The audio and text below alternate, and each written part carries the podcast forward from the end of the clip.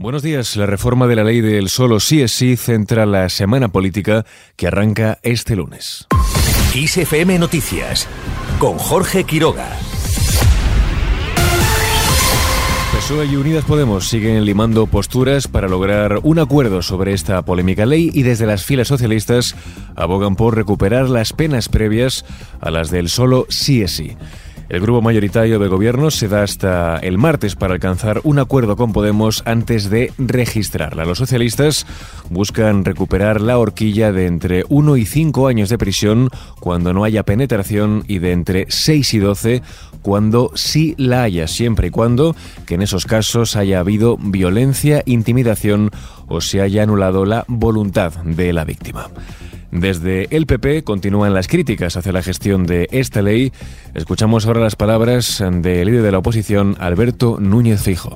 Lo peor es señalar a una ministra cuando el gobierno sabía que esa decisión era letal para las mujeres que habían sufrido abusos y acosos y ahora resulta que todo el gobierno señala a una ministra cuando el primero y el máximo responsable de un gobierno es su presidente. Por su parte, la ministra de Igualdad, Irene Montero, ha mostrado su disposición a reformar esta ley y aceptar las condiciones que el socio mayoritario de gobierno necesita para salir a dicho, unidas, aunque ella está convencida de que está bien hecha esta ley. No obstante, ha asegurado que no va a ceder nada que suponga tocar el consentimiento como centro de la normativa.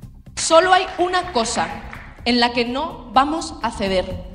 Porque no es nuestro patrimonio, no es mi patrimonio como ministra, ni el de la delegada como delegada, ni el de PAM como secretaria de Estado. No es nuestro patrimonio como ministerio, no es nuestro patrimonio como gobierno. Es el derecho que han conquistado las feministas en las calles y el consentimiento no se toca. Con este telón de fondo y ya en clave electoral, el PP amplía su diferencia sobre el PSOE de cara a las generales. Una encuesta que publica hoy el diario El Mundo en colaboración con Sigma 2 revela que los populares contarían ya con una estimación de voto del 31,1%. Los socialistas, por su parte, lograrían un 24,6%. La tercera fuerza más votada sería Vox con un 16% de los apoyos a la que sigue Unidas Podemos con un 10,2%. Mientras continúan las negociaciones para poner fin a la huelga de médicos y trabajadores de la sanidad pública. A día de hoy están en huelga los médicos en atención primaria de Madrid y Navarra, mientras que en la comunidad valenciana está viva ya una convocatoria de paros para marzo, abril y mayo. Recuperamos el análisis sobre la situación que se vive en Madrid de manos de la presidenta de la comunidad, Isabel Díaz Ayuso. Es el nuevo nunca más y el no a la guerra. Es un grito político que está puesto en marcha por supuestos profesionales que son 42, 50 o 60 de los más de 90.000 profesionales sanitarios que tiene esta comunidad. Y son personas que, si en lugar de tener en las manos una pancarta y un megáfono estuvieran al teléfono, ayudarían mucho más. En Aragón, por su parte, hay paros convocados a partir del 17 de febrero entre los trabajadores de la sanidad pública. Por otro lado, y se sienta en el banquillo Francisco Nicolás Gómez Iglesias, el que fuera conocido como Pequeño Nicolás, está acusado de liderar una trama policial para conseguir datos reservados que luego usaba para hacerse pasar por miembro del gobierno, una causa por la que la Fiscalía pide para él la mayor pena de nueve años y nueve meses de prisión.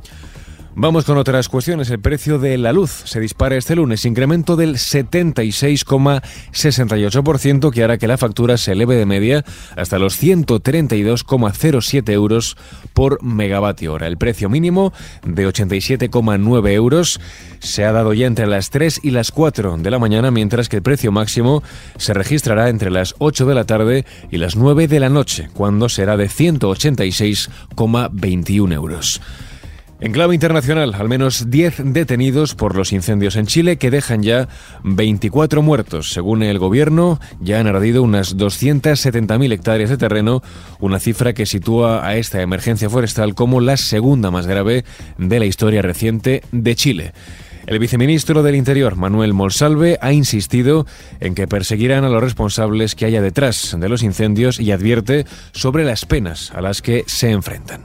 Quiero volver a insistir en la determinación del gobierno de que frente a cualquier antecedente que permita considerar que hay intencionalidad de los incendios, se va a actuar con la mayor severidad que permite la ley.